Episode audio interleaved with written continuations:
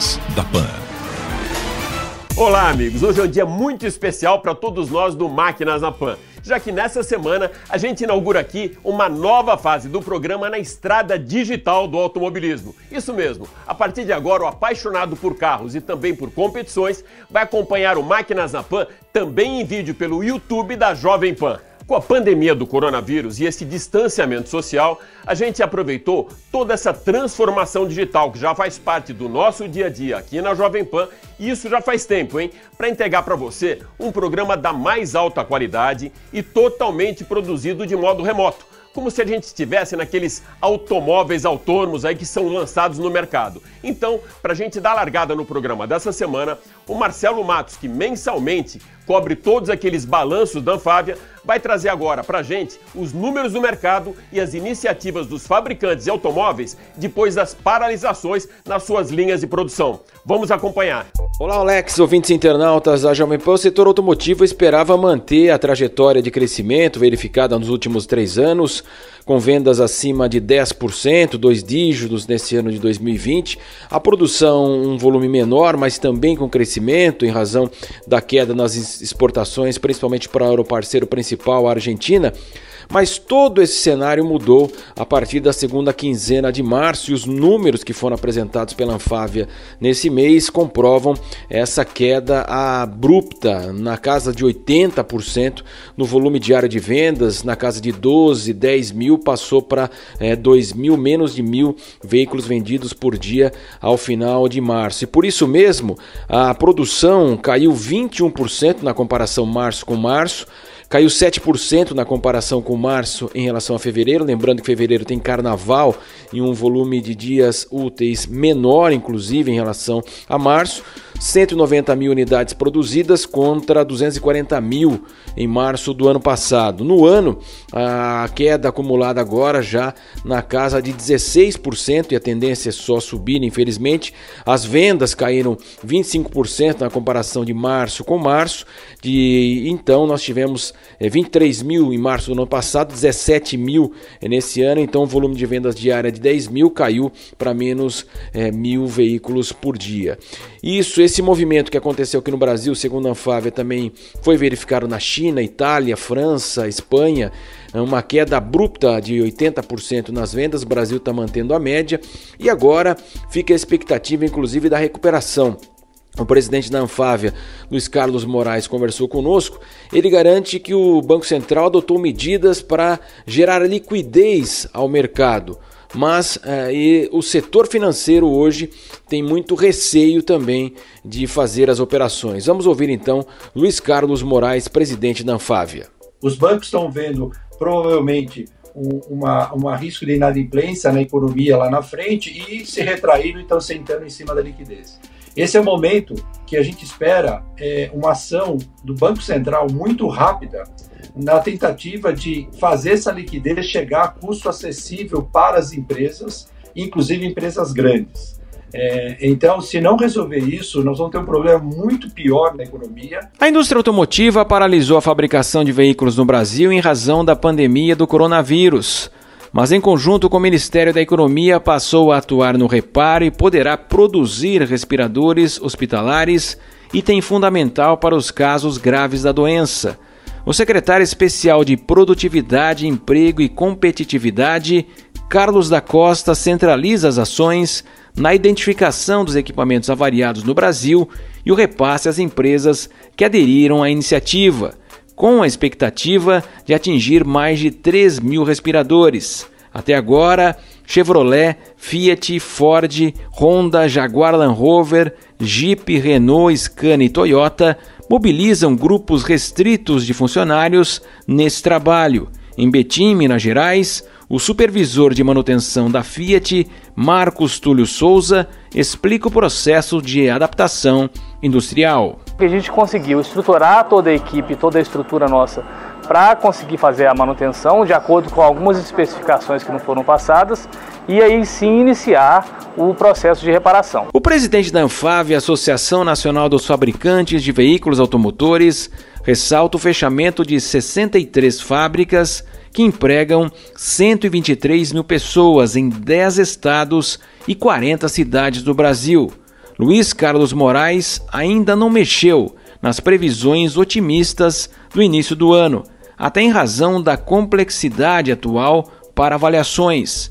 Ele destaca os esforços agora das montadoras contra a pandemia. Iniciativas junto com o Senai, por exemplo, para manutenção, recuperação de é, respiradores que já, já existiam, que estão com problemas técnicos, então nós estamos, ah, várias montadoras estão atuando nisso. Outras montadoras, é, no sentido de produzir, produzir novos ventiladores, talvez mais simples, menos sofisticados, que podem ser usados é, em casos menos graves é, apoio para os caminhoneiros também nas estradas para que eles tenham alimentação e cuidados também de higiene na, nas diversas estradas, é, liberação de veículos para os departamentos de saúde em cada cidade, em cada estado onde nós temos montadoras, nós estamos em 10 estados. A Anvisa publicou uma resolução para simplificar os processos de regularização sanitária dos equipamentos médicos para projetos prioritários que ampliem a capacidade produtiva dos ventiladores pulmonares no Brasil. Então, Alex, o setor infelizmente está paralisado e agora focando. As montadoras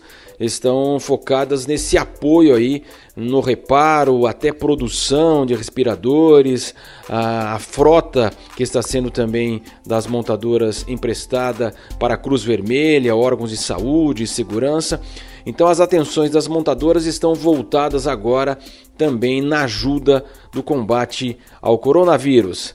Até mais, Alex. Um grande abraço para você aos ouvintes do Máquinas e também agora internautas Máquinas na Pan. Um abraço para você também, Marcelo. E mais uma vez, super obrigado por estar sempre aqui nos atualizando com os números do mercado e também com essas iniciativas das montadoras, belíssimas iniciativas que estão colocando as suas linhas de produção na briga contra o coronavírus. A nossa produção conseguiu contato com o presidente da Ford para América do Sul, Lyle Waters, que comenta como foi essa paralisação para eles e com os funcionários praticamente todos em isolamento social. Alex, thanks for the opportunity to talk with you again. Alex, obrigado pela oportunidade. Sem dúvida alguma, essa é uma crise sem precedentes. A pior crise na saúde pública global de uma geração com uma dinâmica jamais vista. Nós interrompemos temporariamente a produção de veículos e a grande maioria dos nossos funcionários estão em home office, como eu mesmo, para garantirmos a continuidade das operações da empresa, ainda que praticando isolamento social. O Laio explica pra gente agora as iniciativas iniciativas da empresa que colocou o seu efetivo na linha de frente nessa guerra que todos nós estamos enfrentando contra o coronavírus e produzindo equipamentos médicos para garantir o trabalho dos profissionais da saúde. But currently, we need to recognize é o momento de reconhecer o trabalho que os profissionais da saúde que estão na linha de frente cuidando daqueles que foram infectados pelo coronavírus. A Ford quer fazer a sua parte para ajudar as comunidades na luta contra a pandemia.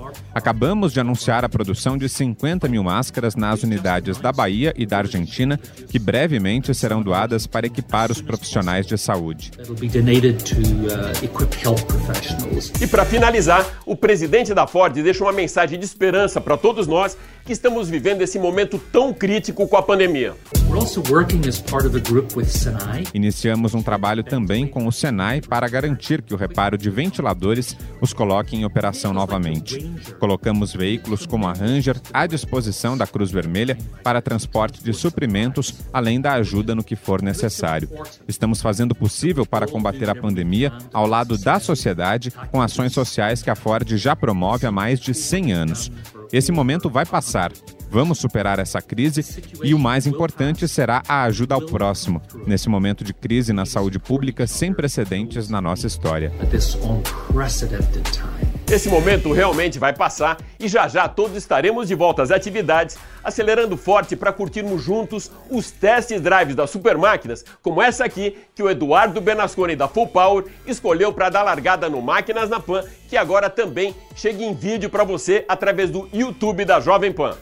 Olá, Alex ouvintes do Máquinas na Pan. Parabéns pela estreia do programa agora com vídeo. E a gente não poderia começar melhor, já que estamos falando do Chevrolet Corvette C8, o carro que eu escolhi, a super máquina que eu escolhi para trazer para vocês nesse primeiro programa com vídeo. O Chevrolet Corvette C8 nasceu um super esportivo já. Ele tem motor central traseiro diferente das versões anteriores do Corvette, que sempre tinha motor dianteiro com tração traseira. Agora o motor fica atrás dos ocupantes. O conjunto fica muito mais equilibrado, mais performance. Na versão de entrada, o Corvette C8 tem quase 500 cavalos de potência nos 6.2 litros e na versão top de linha pode chegar a quase 650 cavalos de potência. É um monstro, Alex. Era o rei dos burnouts, muita fumaça dos pneus traseiros, mas agora com motor central a coisa mudou de figura. O carro virou um super esportivo monstruoso tem um câmbio de dupla embreagem de 8 velocidades de trocas de marcha super rápidas.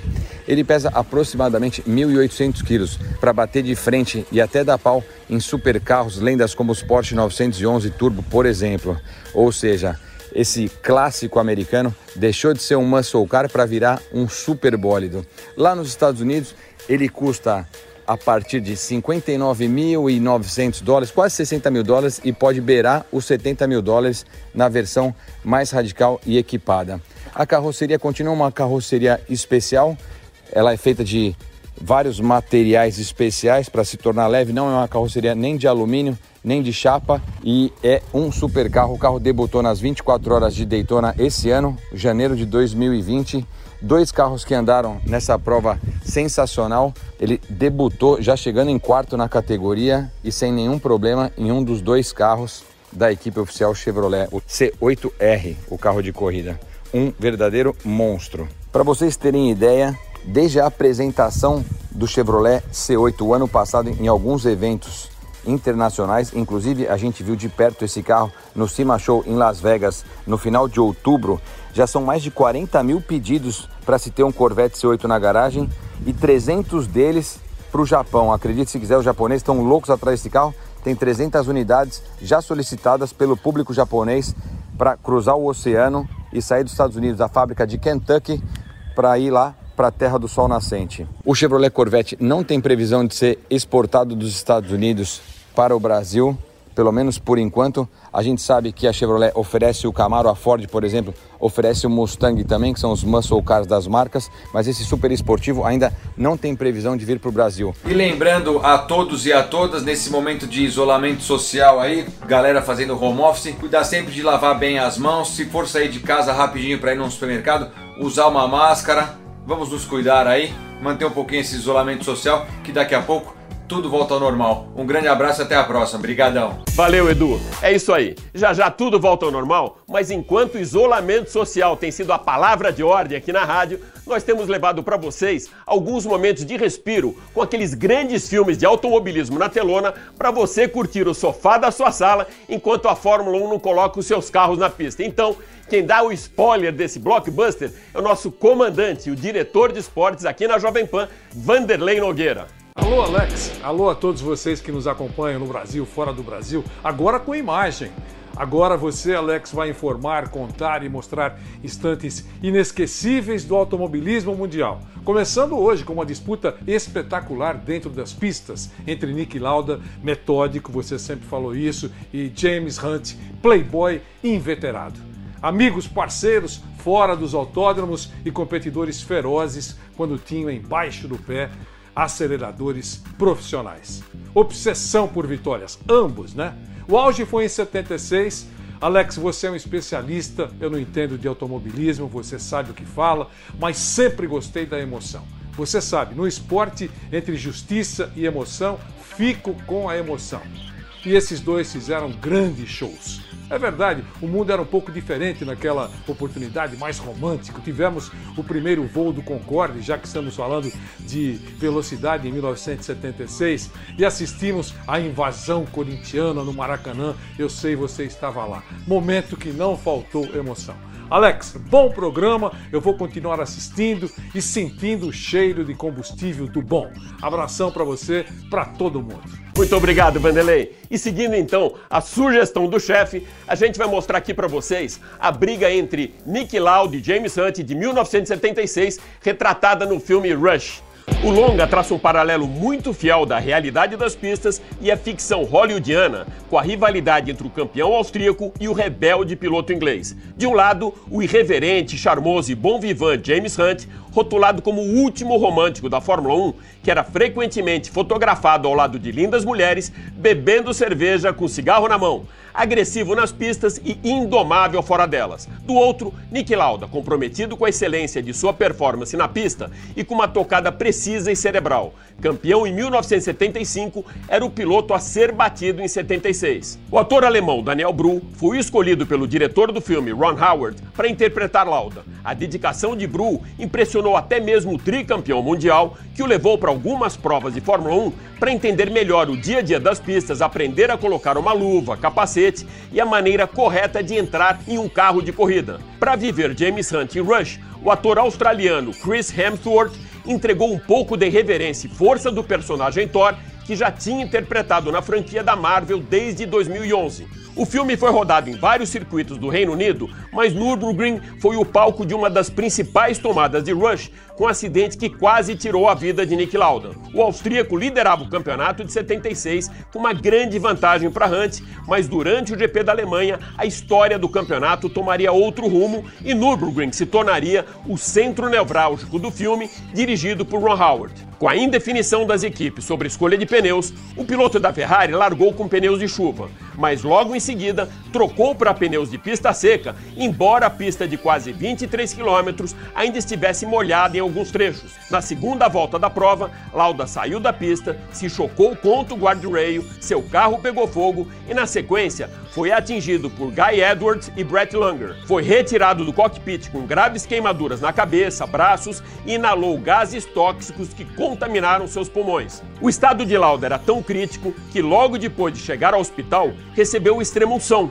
Inacreditavelmente, seis semanas depois, estava de volta à pista para disputar o GP de Monza. Com duas provas a menos e aproveitamento impecável de James Hunt, Lauda perdeu o campeonato para o inglês por apenas um ponto, depois de chegar no Japão com três de vantagem. Lançado em 2013, Rush foi sucesso de público e trouxe para os cofres da Universal Pictures 100 milhões de dólares em bilheteria. Apreensivo no início das gravações e feliz com o resultado final do filme, Nick Lauda ficou muito satisfeito com a fidelidade de uma trama que contava um capítulo especial da sua história. Mesmo com o leve toque de ficção que Ron Howard deu ao filme, Rush mostra, além de uma das maiores rivalidades em uma pista de corrida, o fim da era poética da Fórmula 1. É verdade, a década de 70 marcou mesmo essa era poética da Fórmula 1. Imagine só um piloto como James Hunt nos dias de hoje, ou Steve McQueen em Le Mans. Então, o Bullet também Le Mans já já vai estar tá aqui na Jovem Pan para mostrar para vocês, para curtirem junto com a gente, com pipoca e refrigerante, mais um desses grandes sucessos da telona. Como vocês já perceberam, o programa dessa semana está sendo feito aqui no estúdio da Jovem Pan, mas eu tô sozinho hoje no cockpit do Máquinas na Pan, cumprindo também isolamento social e distanciamento. Então, nossos colaboradores estão usando suas tecnologias para participarem aqui do Máquinas na Pan. E quem também cumpre isolamento social é o meu parceiraço Nilson César, que sempre divide esse espaço aqui comigo, mas agora está lá na sua Maison de Sorocaba como mais um soldado nessa guerra contra a Covid-19 e traz agora uma leitura bem humanista sobre a paralisação do campeonato da Fórmula 1 e todo esse mimimi sobre a volta dos carros na pista. Mas aí o meu caríssimo Nilson César vai dar a leitura dele. Vamos lá. Olá, Alex, meus amigos do Máquinas na Pan. Alex, é o seguinte, nós estamos vivendo um ano atípico, Alex, completamente atípico. Não tem que falar em, em, se vai ter campeonato, se não vai ter o campeonato de Fórmula 1 ou qualquer outra categoria. Eu acho que as pessoas tinham que pensar é, em outras coisas agora, sabe? É, campeonato de Fórmula 1 pode ter em 2021, 22, 23, 24, 25, 26 e até o mundo acabar, não é verdade? Então, eu entendo que isso não é prioridade, não. Os pilotos devem estar pensando assim. Agora, tem o tal do business, os interesses econômicos, né? Sabe como é que eu faria, Alex? Faz quatro provas é, no final da temporada, no final do ano, e quem somar ponto mais nessas quatro provas aí é o campeão. Pronto, você resolve o problema do Campeonato Mundial de Fórmula 1, sabe? E aí fica num ano atípico um campeão nessas quatro provas que seriam sensacionais, entendeu? Pronto, acaba o problema. Agora, ficar discutindo quando começa, quando não começa, o mundo está parado. Então, Vamos pensar um pouco mais, eh, vamos pensar de uma forma diferente também. Já que é um ano atípico, um campeonato diferente. Em quatro provas. Esta é a minha sugestão. A ideia é realmente muito boa. Quatro super etapas e que podem decidir o campeonato com muito mais emoção e sem margem para erros. Nilson, muita gente me pergunta aqui na Jovem Pan quando a gente vai ter de novo um Ayrton Senna nas pistas ou até um piloto brasileiro que possa trazer um título da Fórmula 1 para o Brasil. O que, que você acha, meu amigo? O Alex, o brasileiro você sabe que virou um guloso, né? ganhou dois títulos com Emerson Fittipaldi, três títulos de Fórmula 1 com Nelson Piquet, depois três com Ayrton Senna. Se não tivesse morrido em 94, ganharia mais, certamente o Senna. Nós não vamos ter um Senna de novo. Isso é muito difícil. É a mesma coisa que falar, né? vai surgir um novo Jordan no basquete americano. Pode surgir gente eh, muito parecido, né? Muito semelhante, mas igual ao Ayrton não vai surgir. Categorias de base no Brasil não são prestigiadas da maneira que precisa ser. O kart também não, né? Agora, eu ouvi uma frase do Nelson Piquet que eu não vou esquecer nunca mais. Você tem que estar sentado no carro certo e na hora certa. E hoje é muito mais business, muito mais negócio a Fórmula 1, né? Então o talento não surge porque precisa de muita bala, muito dinheiro para estar tá sentado no carro certo e na hora certa. Esse é o detalhe, né? Então é, eu não acho que é por falta de capacidade de piloto brasileiro, não. São N fatores. Antigamente, na época mais romântica, a capacidade pesava muito. Agora o que pesa é a grana. Você não concorda, Alex? Eu concordo com você, Nilson. O dinheiro fala sempre mais alto e o maior exemplo aconteceu no início desse ano, quando, mesmo antes da pandemia do coronavírus afetar o planeta, a FIA não tinha abortado a prova da Austrália no primeiro momento e depois ela permitiu que os pilotos e equipes chegassem em Melbourne. E só quando aconteceu aquela contaminação de um dos membros da equipe McLaren pelo vírus e a pressão dos pilotos também e uma ligação do chefão da Mercedes para Toto Wolff, que minutos antes dos primeiros treinos livres a prova foi cancelada e todo mundo voltou para casa. Então, você está certíssimo, meu amigo, o dinheiro é o principal combustível que move a Fórmula 1. Bom, a gente iniciou o programa com uma análise do Marcelo Matos sobre mercado de automóveis, com os dados da Anfávia, bem na, no setor de veículos zero quilômetro. Agora, para a gente fechar o programa dessa semana, o nosso próximo convidado Nilson Sales, consultor da Salisete, conselheiro da Fenalto, vai trazer para a gente informações sobre o mercado de seminovos e usados. Mas antes disso, fica aqui já uma pergunta, Nilson com toda essa pandemia, a transformação digital que proporciona uma experiência diferente para o consumidor, ela é importante, ela está deixando todas as concessionárias de veículos em operação com vendas online? É isso mesmo que está acontecendo? Alex, é verdade. É, as lojas de automóveis multimarcas hoje em dia, elas conseguem de alguma forma, ainda que de uma forma nova, operar. Elas, na realidade, elas conseguem, através dos sites, dos portais verticais e horizontais, oferecerem os seus produtos. Quando elas oferecem os seus produtos para o seu público, seja trabalhando a sua base de clientes antiga, seja oferecendo via esses portais para o público que as procura, o público entra na, no, no lead que é ofertado e nesse lead ele consegue visualizar o carro, ele consegue olhar as condições não só mecânicas, como também as condições do histórico do veículo. E entendo tudo direitinho, eles conseguem fazer o negócio de eventualmente ou fazer uma proposta de uma compra à vista ou parcelada na loja, ou ainda usando os mecanismos do sistema financeiro. Existem as financeiras, existem os bancos que oferecem esses mecanismos. E aí sim, depois da compra efetuada, depois do negócio feito, a loja leva o veículo higienizado diretamente para o comprador, que faz a sua última avaliação e vê se ele realmente foi aquilo que ele acertou, foi aquilo que ele pactuou, e em sendo tudo ok, ele assina toda a documentação lá na hora e recebe o veículo. Enilson, a gente já sabe e está sentindo na pele os efeitos da pandemia na indústria automotiva e também o impacto nas vendas, conforme eu já tinha comentado aqui no início do programa com aqueles números da Anfávia que o Marcelo Matos passou para gente. O que eu gostaria agora que você passasse para gente são os números do mercado de seminovos e usados do mês de março. Vamos lá? Olha, Alex, quanto aos números de março que você perguntou, eu tenho a te falar o seguinte: o mês de março foi um mês atípico, porque nós tivemos uma última semana praticamente com os negócios paralisados. O mês de março apontava um crescimento sobre fevereiro de 11,44% no mercado, na, nas vendas de veículos no total. Tá? Isso foi quebrado por uma paralisação, tá certo? É, de, do, do comércio em geral e aí sim a gente teve uma, uma, uma quebra no último, na última semana e essa quebra transformou o mês de março em relação a fevereiro em 12% negativo. Comparando março de 2020 com março de 2019, a gente teve uma queda mais ou menos parecida, de 13,3%.